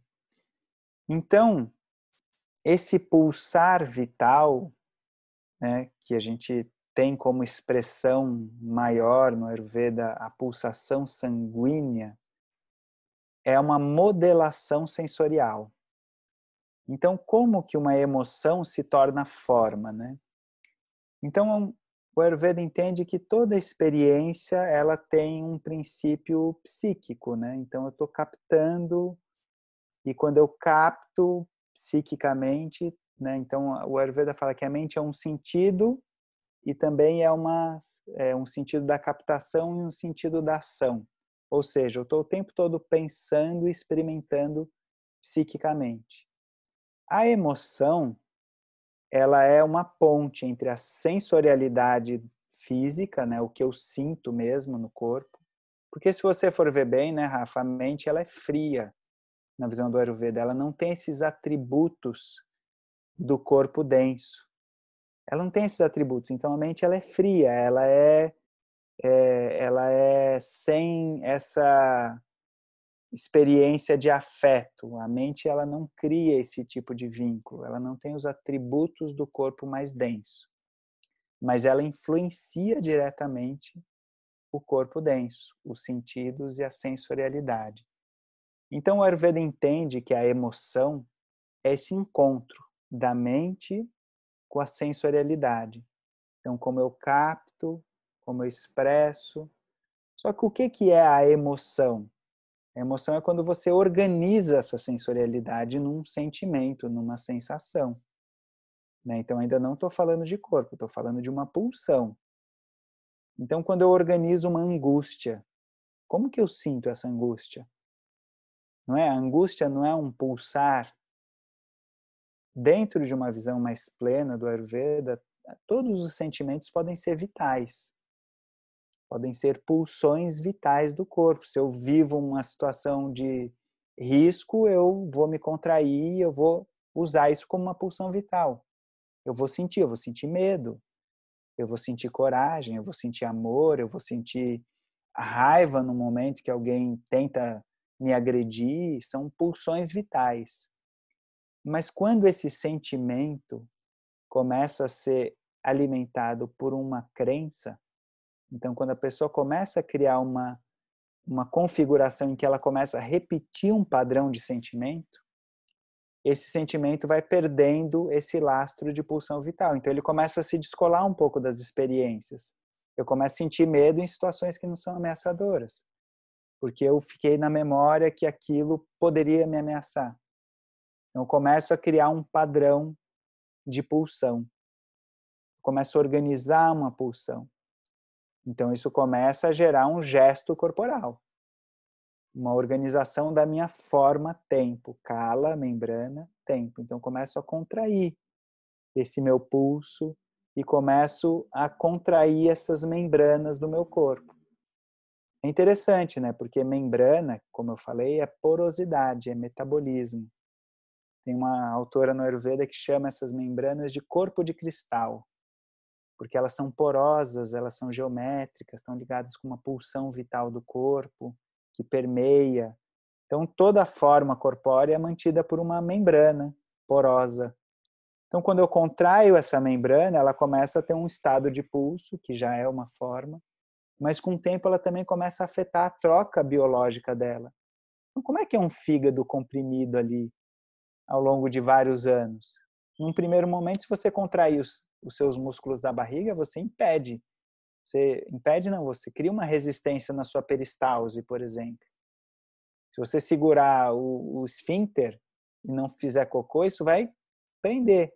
Agora imagine uma pessoa que sempre contrai, sempre contrai. Como que ficam as trocas das águas? Né? Começa a gerar uma, uma troca, digamos, insalubre. A porosidade é afetada. Então, olha que bonito. O Ayurveda entende que a porosidade interna do corpo é um meio ambiente psíquico e emocional, sensorial, de uma expressão de corpo, de uma expressão de vida. Então, quando eu começo a restringir a minha expressão com o tempo e a emoção que se somatiza, ela se torna uma, uma restrição da expressão, não é isso? A pessoa, ela sente angústia, ela sente vergonha, então ela sente vergonha, uma hora aquela vergonha não é mais potência, se tornou uma configuração psíquica. A mente segura. A mente não deixa. A pessoa vai, sente vergonha, meu, sente. Potência, pulsão. Eu queria fazer uma pergunta, Gil. Posso? Pode. Deixa eu só concluir aqui, só um pouquinho. Ah, tá. Então, com o tempo, essas configurações psíquicas, que são configurações sensoriais, por isso que, de alguma forma, o Ayurveda é um sistema artístico, estético, sensorial. Você joga óleo quente no corpo, você lida com a sensorialidade, você sente o sabor, você sente o cheiro. Isso é emocional. O que é uma pessoa que restringe emocionalmente? Ela restringe a expressão sensorial dela ela não pode, ela não pode sentir aquilo, ela vai sentir prazer, ela tem medo, ela começa a sentir dor, ela, ela fica constrangida. Então, ela empobrece a sensorialidade dela. Então, o Ayurveda é um sistema que convida a gente a abrir a nossa sensorialidade como uma base de regulação da vida. Mas para eu regular, re, é, trazer essa experimentação sensorial, eu preciso abrir espaço no meu campo psíquico para abrir espaço no meu campo psíquico, eu, preciso entrar em estados mais contemplativos. Uma boa terapia ajuda a gente a abrir espaço na mente.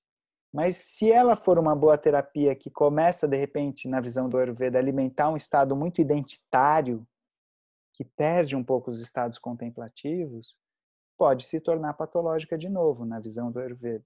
Então, ela precisa ajudar a organizar essas ideias essas crenças que a pessoa criou, que é a origem do estado de separação, mas precisa cultivar estados contemplativos.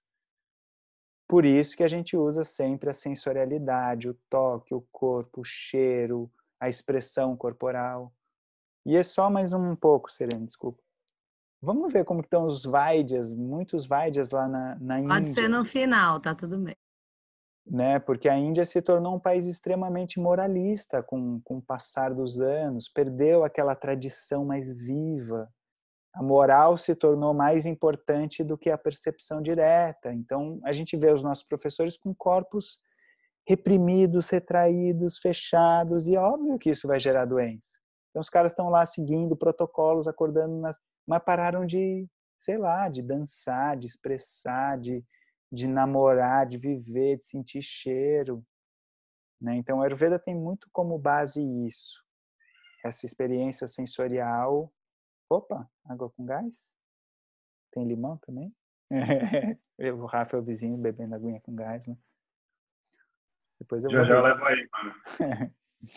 Fala, Serena. Desculpa. Peraí. Quando você fala do corpo inferior, o sensorial, a mente e Atma, né? Isso. A Ayurveda acha que, o, por exemplo, a mente é seria a origem do desequilíbrio da falta dos outros? Ou é uma questão, porque se a gente olhar o mundo hoje, a mente ela suga mais energia com todos os, os afetos emocionais que geram contrações e desequilíbrios a mente experiência humana. E Sim.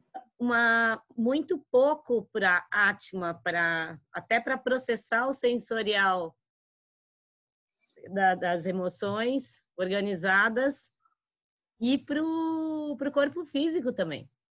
Fica Sim. tudo, parece muito afetado, na minha opinião, em my opinion. Pergunta. Sim. Se existe alguma coisa assim na Ayurveda, Sim, da origem da- do maior desses desequilíbrios, dessa relação. sim.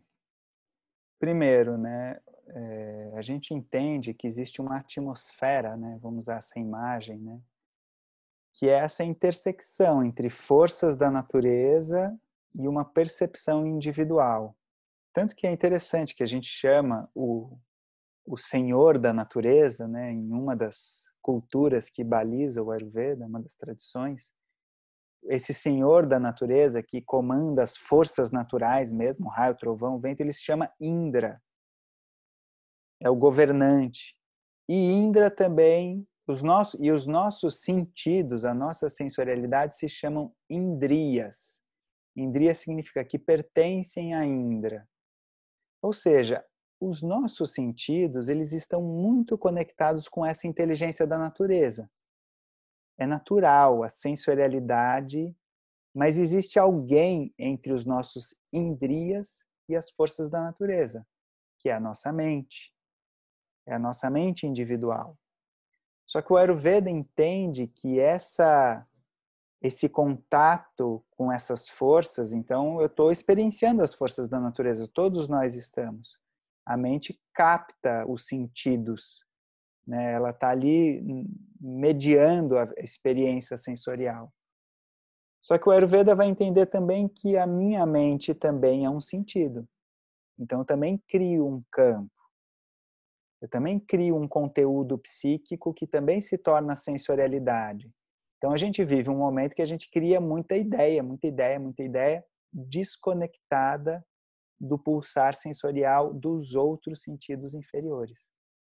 Então, na visão do Ayurveda, quando a mente cria muito conteúdo que não dá conta de se expressar pelos sentidos inferiores, ela represa e ela começa a desenvolver uma patologia. A gente estuda, tem um campo do Ayurveda que se chama Bhuta Vidya, que é a psicologia ou psiquiatria. Mas a psicologia, mas não no sentido como a nossa psicologia, porque Bhuta Vidya estuda como é que eu nessa minha borda psíquica, sensorial, vou interagir com esse invisível. É tão interessante, né, Serena, que em Bhuta Vidya fala assim que até, por exemplo, existem doenças que acontecem numa sociedade quando essa sociedade tem líderes que são injustos, tiranos, violentos. Então, o Ayurveda fala de doenças que surgem quando a liderança gera um estado de insegurança no povo, na população, os reis na época, né? Então, são forças que atuam, né, no sistema invisível e que geram uma necessidade individual nossa como indivíduo de procurar formas de dar fluxo para a experiência psíquica. E quando a carga do campo psíquico se sobrecarrega, se geram e se encontram com, com impurezas do solo, a Ayurveda fala do solo, da água, do vento, da, né, da, se geram, surgem as pandemias. Então, as pandemias, na visão do Ayurveda, é quando esse campo psíquico se encontra com um solo fértil, ou infértil, no caso, né, intoxicado, aí se geram doenças que são desorganizações, porque voltando, o que é um vírus, né? É uma é um núcleozinho sem borda, né? Então ele é desestruturado, ele é instável, porque na visão do Ayurveda é como se tivesse rompido essa esse contato e aí a forma individual se perde. Então gera uma digamos uma falha na matrix. O vírus na visão do Ayurveda é como uma falha na matrix é uma fenda que se abre e ela começa a se procriar, ela começa a atingir as estruturas e desestruturar elas. Se a gente vê hoje em dia os vírus, eles têm um tropi, né? ele vai atuar num sistema, um vírus respiratório, um vírus é, DST, ele é né, uma doença é, transmitida sexualmente, ele é pelo sangue, pela saliva, ele dá num animal, mas não dá em outro, porque são como que isso afeta a organização da vida. É, o estudo de manas é bem louco, disse o André aqui, é mesmo. Muito bem. Mais alguém quer perguntar alguma coisa? Eu gostaria de perguntar uh, em relação a. Tu falaste ali sobre a temperatura corpórea, né? Hum. Uh, agora, em função do Covid, eu tenho aferido temperatura e outros sinais né, dos meus pacientes e tenho observado que muitos pacientes têm hipotermia. Então, a minha dúvida é em relação à Ayurveda, como que é visto né, essa hipotermia? Sim. Então, a gente chama, né, é Cleite, né, seu nome, a gente chama Isso. o equilíbrio térmico do corpo, né? A gente tem um nome para o equilíbrio térmico central, que a gente chama de Agni, de Ataragni, que é o fogo digestivo central. Então a gente entende que o nosso corpo ele tem uma base metabólica que é essa lareira aqui no nosso, onde converge ali o nosso duodeno, os sucos pancreáticos, os sucos duodenais, a bile, onde é o centro metabólico se vocês verem bem, é o centro do nosso corpo, né? Todo né, um corpo humano vivo, ele concentra no seu centro a sua energia de vitalidade, né? Então, a natureza do calor é dispersar, não é? Mas quando a gente tem essa vida e, esse, e a gente mantém um, um dinamismo do tônus, a gente concentra o calor no centro. Então o corpo ele vive uma expansão do calor na circulação sanguínea, na distribuição das águas e mantém um calor no centro. Então esse calor central na visão do Ayurveda é a base desse tônus, dessa imunidade. Quando esse calor começa, quando esse organismo é ameaçado, ele regula isso. Então, por exemplo, o Ayurveda entende. Se a pessoa ingere toxina, sobrecarrega a digestão dela. O corpo gera calor para tentar equilibrar, para tentar resgatar a sua integra integralidade, o seu tônus original, digerir aquelas toxinas que se acumularam no trato digestivo e tentar reequilibrar isso. Se algum bicho invade o corpo, né, pode ser num machucadinho, o corpo inflama e gera um calor, gera uma termogênese ali para tentar equilibrar. Ou seja, um corpo, na visão do Ayurveda, começa a perder muita temperatura, é um corpo que está perdendo força de tônus, de bala. E bala é imunidade. Então, se a pessoa está perdendo temperatura corpórea, nessa visão do Ayurveda, é porque a força de defesa dela, de individualidade termogênica, está sendo é, atacada. Ou por um desequilíbrio dela, ou por algum fator algum invasor. É isso que você perguntou, Cleide? Sim, sim, foi isso. Uhum. Só para entender melhor. Então, o que, que, o que, que a gente faz? Ver se esse organismo está pondo alguma coisa que esfria demais, se ele está usando alguma coisa que vai gerar uma perda de vitalidade, ou se ele está, de alguma forma, precisando colocar alguma coisa para dentro para estimular, porque ele às vezes está numa queda, né?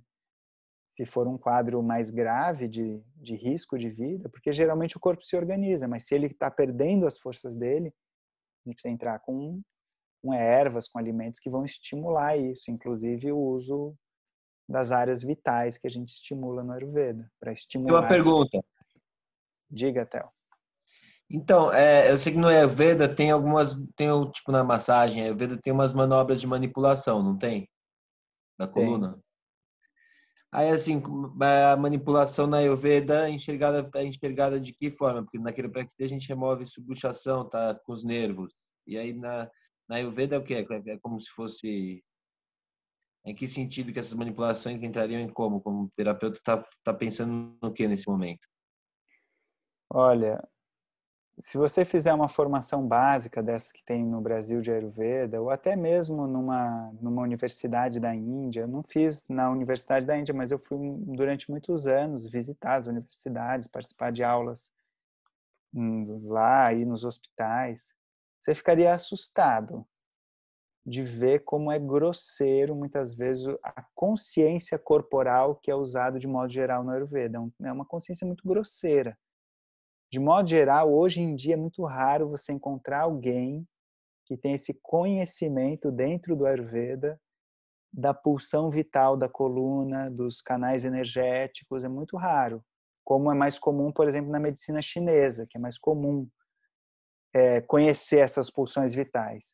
Então, basicamente, o que se tem hoje em dia muito comumente é pessoas que vão simplesmente entender que o corpo é uma bioquímica. Então, se está muito seco, vamos lubrificar, se está obstruído, vamos desobstruir, faz movimentos para estimular a circulação, mas de uma forma muito grosseira. Agora, para quem estuda a ciência dos marmas, que são as áreas vitais do corpo, e começa a aprofundar um pouco essa distribuição vital do corpo, a gente começa a entender que a coluna é um eixo de distribuição da pulsão de energia. Né? Então a gente tem um eixo ali, a gente tem marmas, inclusive, que estão ligados com a centralidade do corpo, que não são marmas de pares, né? Não são marmas pareados, né? São marmas que estão no centro desse sistema. Então a gente começa a ver que a energia irradia desses marmas e transborda em direção à periferia e tem um retorno de pulsão em direção ao centro. Então a gente vai trabalhar a distribuição dessa energia. A gente vai trabalhando a distribuição. E aí a gente vai trabalhar isso em convergência com os músculos, com a circulação do plasma. Né? A gente não vai, digamos assim, olhar tanto para uma estrutura das membranas, da, da membrana da coluna, não tem tanto essa visão. Mas vai olhar para como isso se manifesta como pulsão no corpo. Deu para entender mais Entendi, entendi. Maravilha. O Rafa tem estudado um pouco a gente, talvez ele possa falar alguma coisa também. Eu ia falar, mano, vende seu peixe aí. Oi? Não, para quem assim se interessa, o Gil ele dá um curso de marmoterapia que é bem bem maravilhoso. Eu, eu faço esse estudo com ele e dá para integrar muito bem com a visão da Kiro e, e engrandece. A mim engrandece a prática clínica. Eu tenho eu tenho uma pergunta, eu não sei como é que está o seu pique, o pique. Ah, agora que começou, mano, agora. Na hora de começar eu tava meio assim, devagar, precisando de estímulo, mas agora mas, que vai. Viu, ó, só para falar então... que a gente são 15 para as 11, então vamos estabelecer um tempo. Tá, vamos.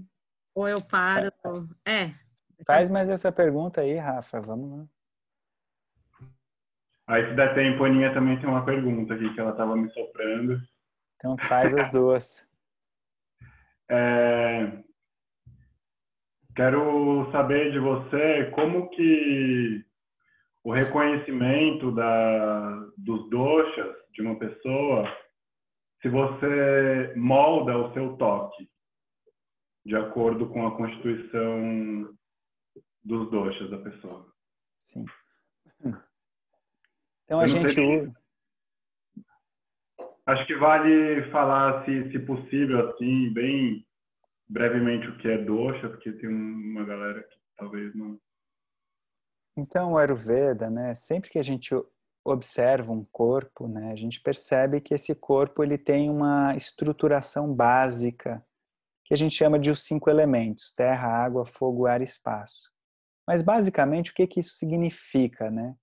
Que a vida corpórea, no sentido denso, no sentido sensorial, ela é composta por espaço, por movimento, por calor, umidade e estrutura. Essas são as notas básicas da vida.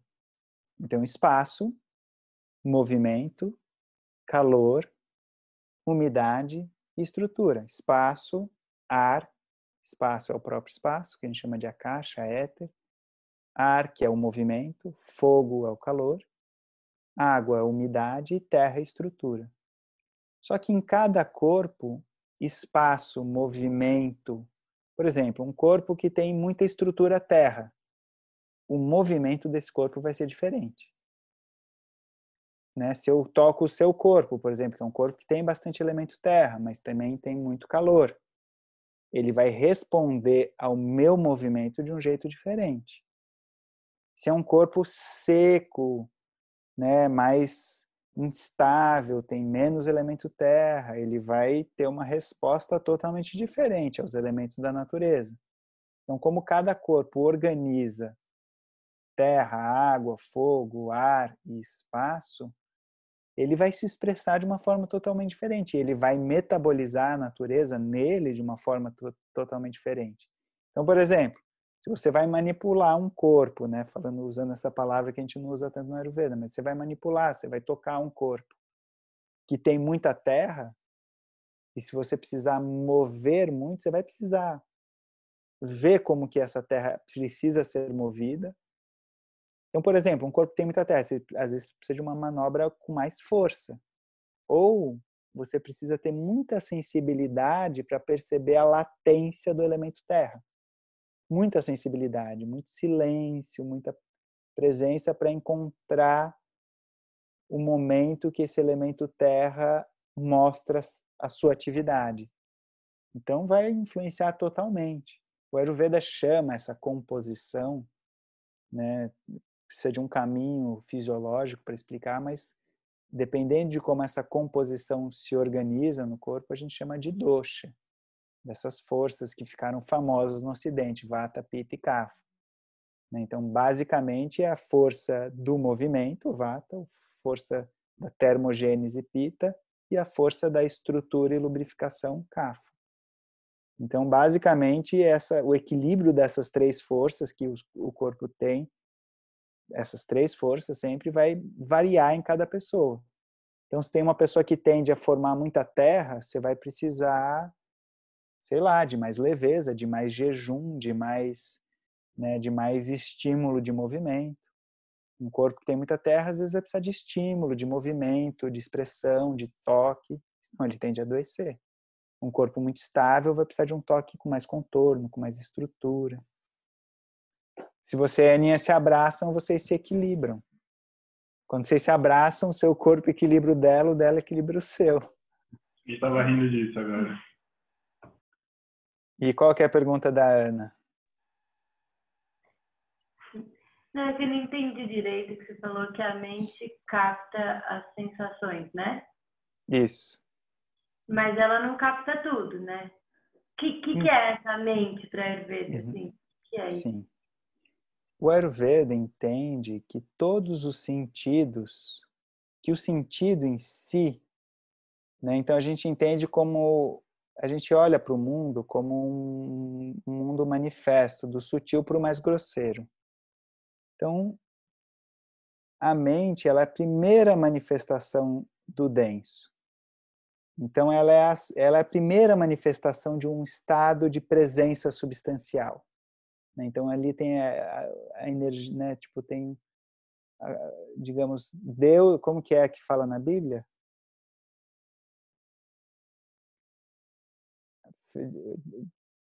faça-se a luz e a luz se fez, né? Então, faça-se a luz e a luz se fez. Então, digamos assim, o corpo denso, ele tem como primeira manifestação uma substância mental. Então, todos os nossos sentidos, a substância deles é mental.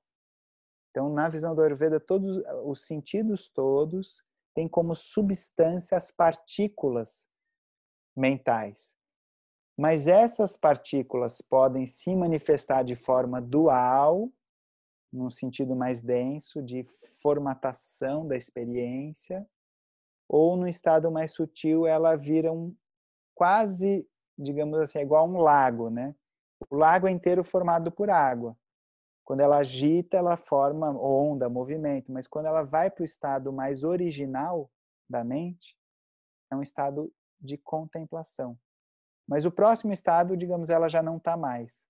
Então, a primeira manifestação da mente é como um estado de contemplação, de presença, de então a mente permeia na visão do Ayurveda todas as experiências. Isso não significa que a gente tem consciência disso, de como que isso afeta. Então, na visão do Ayurveda, cada célula para funcionar tem um lastro psíquico. É isso. Muito bem.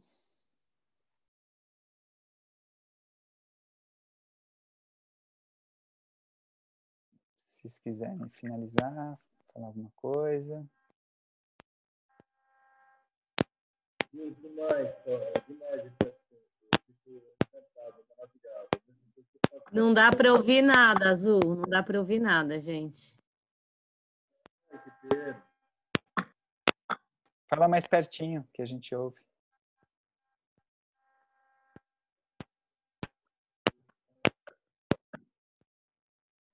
Ah, é verdade. Pronto, Ai. agora estamos te ouvindo. Tá ouvindo? Sim. Ah, é que tava no, no Bluetooth. Mas esse assunto me encanta, é maravilhoso e me faz lembrar as aulas de biofísica.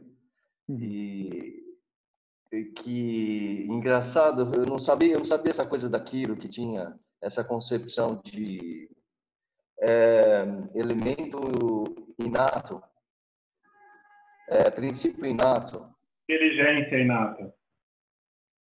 é? Inteligência inata. Incrível. Inteligência inata, porque em biofísica, dentro da física, vai para gravidade, ciência de gravidade, né? Para o estudo da postura bípede, que é a única transcendência ali presente. Mas. E eu queria, meu, dizer que uma vez eu passei uma sessão com você que foi extraordinária. E essa coisa da pulsação do, do, do campo, como é que é o nome dos canais que você falou, achei interessantíssimo. Ayu. Que Ayur, ah, ah, que pulsa, né, para fora, para dentro, ah, sobe, desce, né, vai para o centro e expande, né, e, e de expansão vem para o centro de novo. Né? Isso, os marmas, né, as áreas vitais do corpo. Putz, isso daí é incrível, porque aí você começa a sair da, da parte que até eu queria compartilhar com você essa visão da físio, porque a, a, a Ayurveda, para o estudo de físio que vem da pós-guerra, né, essa coisa histórica, é, com enfermeiras e coisa e tal, e em todos os séculos, né, aquela coisa louca, e e eu considero Ayurveda meio que eu não sou assim eu não sou não é unânime isso que eu vou falar. Eu, algumas escolas falam isso outras não mas que é uma parte de traumatologia. E que esse encontro com a patologia né de resolver o trauma é, já dá uma é, compreensão maior porque ele precisa descobrir né como sanar aquela disfunção, né? E os, a Ayurveda é exímia, tanto que existe Kiro, né, na Ayurveda, assim, existe um certo encaixe de vértebras, é muito legal, né? Aquela parte em que ele está com lesão, você saber o que fazer, né?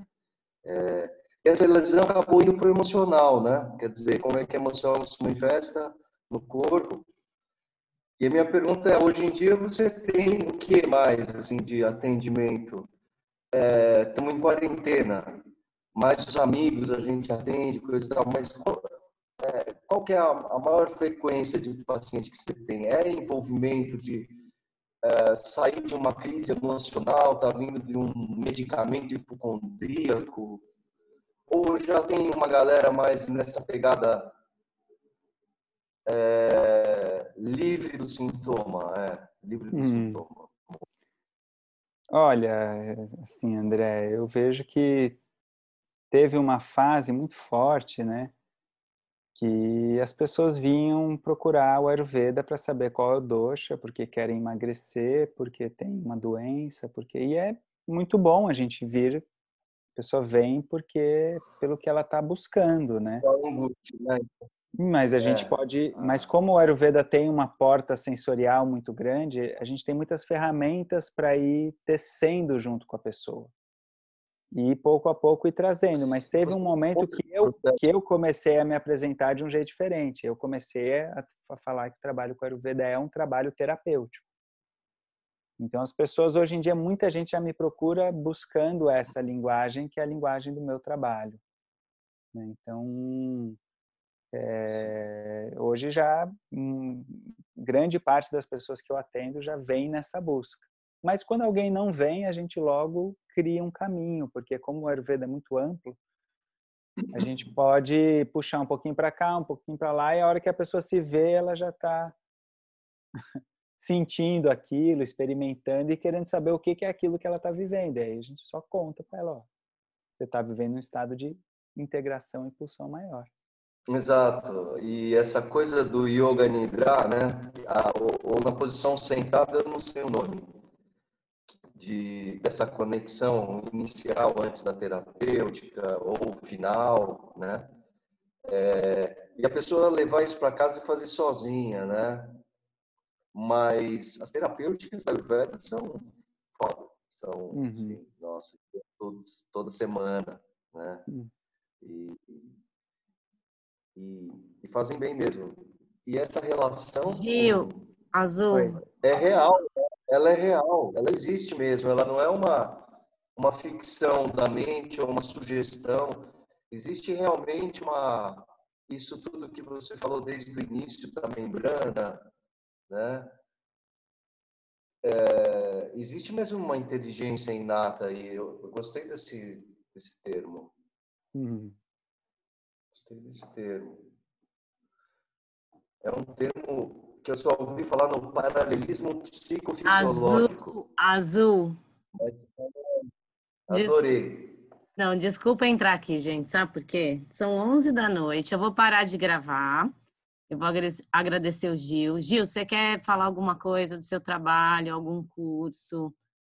É, alguma informação outra que as pessoas possam te procurar, quem está aqui. Se quiser escrever aqui no chat, é legal. Fazer as últimas palavras. Qualquer coisa eu vou, eu vou pelo menos parar de gravar, tá? Se a galera quiser conversar depois. Com... Virar a noite, né? Daí. Não, tá bom, tá, tá Zoom bom. da madrugada, aqui do Zoom da duas, duas horas de conversa tá bom, né? Tem, os três filhos aqui, então a, a mulher é. deu uma alforria para mim hoje aqui, para estar tá aqui. Mais grato, viu, Serena, Rafa, né, aí por essa ponte, por poder estar tá aqui. Estou à disposição, quem quiser vir conhecer mais o trabalho, entrar no, no Instagram meu, da Medicina da Alma, que é o trabalho que eu conduzo aí, construo, né, esse sistema que eu chamo de Medicina da Alma, que é muito lindo, né, que é, que é exatamente como lidar com essas pulsões emocionais e traduzir isso no sentido fisiológico do corpo, como tratar uma doença, uma emoção dentro de uma integralidade de reconexão da pessoa com o estado de pulsão original dela.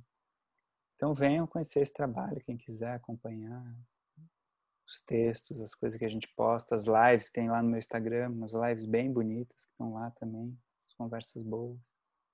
Grato aí, Larissa também, né, que acho que está na organização também. Valeu.